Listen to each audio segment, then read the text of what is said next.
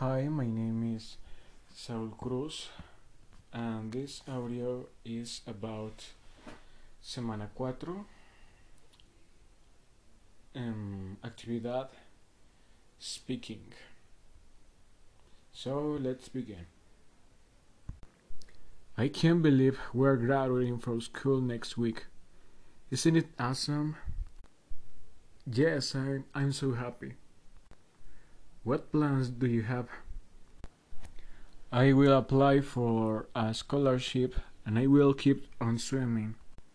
I will take a couple of months off. I will go to Canada to visit my relatives and relax for a while. For a while? Do you want to study? You need to start planning your future. What what are your plans for for the future?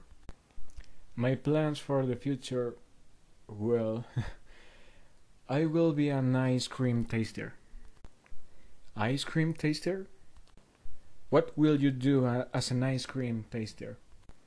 I will eat ice cream all day long. Will you make good money? Of course I will. You won't make any money.